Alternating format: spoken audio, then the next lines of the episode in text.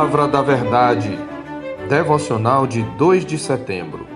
Convicções de um cristão autêntico. Mas o que para mim era lucro, isto considerei perda por causa de Cristo. Sim, deveras considero tudo como perda por causa da sublimidade do conhecimento de Cristo Jesus, meu Senhor, por amor do qual perdi todas as coisas e as considero como refúgio para ganhar a Cristo e ser achado nele não tendo justiça própria, que procede de lei, senão a que é mediante a fé em Cristo, a justiça que procede de Deus, baseada na fé. Filipenses 3, de 7 a 9. Costuma-se dizer que o Brasil é um país cristão. Muitos que de alguma forma acreditam em alguns valores morais cristãos creem que isto os faz cristãos autênticos. Contudo, o que a Escritura define como cristão vai além da adoção de alguns valores e posturas do cristianismo.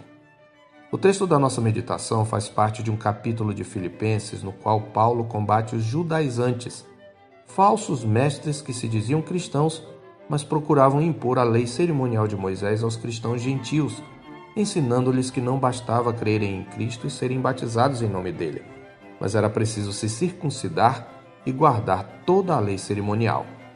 Tal ensino, no fundo, era uma imposição da identidade étnico-religiosa judaica sobre os gentios Além disso, o ensino dos judaizantes atacava a suficiência de Cristo para a salvação ao acrescentar leis que tiveram sua vigência apenas no período da velha aliança.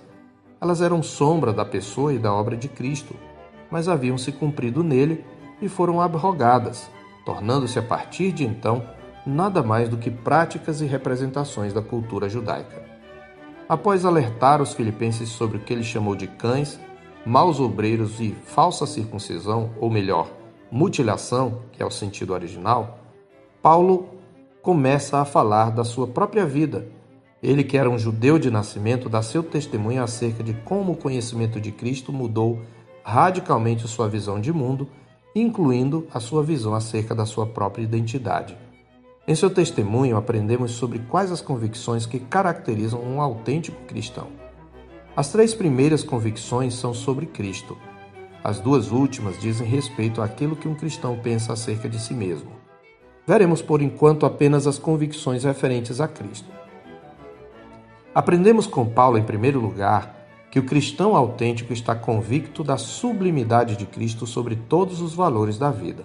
É o que ele diz nos versos 7 e 8. Podemos dizer que, para Paulo, sua identidade étnico-religiosa era o valor maior era lucro, como ele mesmo diz. E não estamos falando de uma religião qualquer.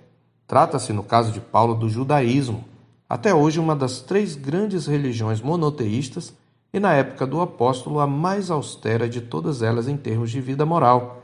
Mas diante de Cristo, sua identidade étnica e sua religião, baseada em justiça própria, torna-se esterco. É este o significado de refúgio. Esta convicção, adquirida quando da conversão do apóstolo, ainda perdurava. Sim, ainda continuo considerando tudo como perda por causa de Cristo, diz ele no verso 7.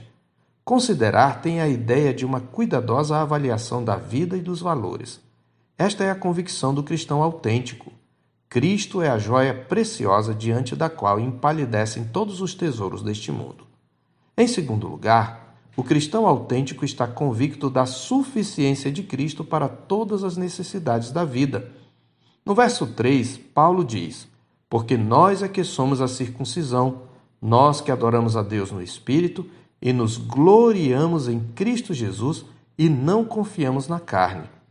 Um autêntico cristão não se gloria em sua identidade étnica ou na cor da sua pele, ou mesmo na sua identidade denominacional. Ele se gloria em Cristo. Ele confia no poder de Cristo e não na sua própria força para a sua salvação. Ele confia na justiça de Cristo e não na sua própria justiça para o seu perdão. Ele diz: Eu quero ser achado nele, não tendo justiça própria que procede de lei, senão a que é mediante a fé em Cristo, a justiça que procede de Deus, baseada na fé. No verso 9. Um genuíno cristão, portanto, não pensa coisas do tipo: Ah, Deus vai me perdoar e arranjar um cantinho para mim no céu, porque eu sei que eu sou um pecador, mas também não sou tão ruim. Eu procuro amar o próximo, vou de vez em quando à igreja, nunca matei nem roubei e procuro seguir os valores cristãos. O cristão autêntico, ao contrário, diz: Fiel é a palavra e digna de toda aceitação, que Cristo Jesus veio ao mundo para salvar os pecadores, dos quais eu sou o principal. 1 Timóteo 1,15. Em terceiro lugar, aprendemos com Paulo que o cristão autêntico está convicto também da prioridade de Cristo diante de todas as relações da vida. É isto que Paulo quer dizer quando fala da sublimidade do conhecimento de Cristo Jesus, seu Senhor, que ele compara com as suas relações anteriores com os judeus. Lembre-se de que Paulo tinha boas relações com seu povo, sendo um líder entre eles. Mas ter conhecido pessoalmente a Cristo tornou até os relacionamentos consanguíneos e conterrâneos de Paulo em refúgio. Por causa de Cristo, ele quebrou todo o vínculo dessa natureza que atrapalhasse sua relação com seu Senhor. Se você tem esta atitude, então você é um cristão autêntico. Para o verdadeiro cristão, Cristo é mais do que um ator coadjuvante na novela de sua vida real. Se somos verdadeiros cristãos, Cristo não será para nós um paliativo para as nossas dores. Ele será a cura para o mal essencial que as provoca, o pecado.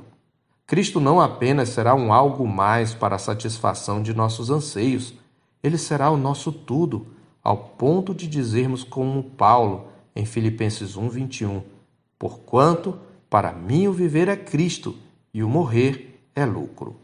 Se somos verdadeiros cristãos, Cristo não será somente um meio para se alcançar um fim, seja a cura para uma doença, a resolução de um problema ou a felicidade. Antes, ele será para nós a finalidade da vida, o princípio, o meio e o fim de todas as coisas. Eu sou o pastor Marcos Augusto, pastor da Terceira Igreja Presbiteriana de Boa Vista, em Roraima. Tenha um bom dia na paz do Senhor Jesus.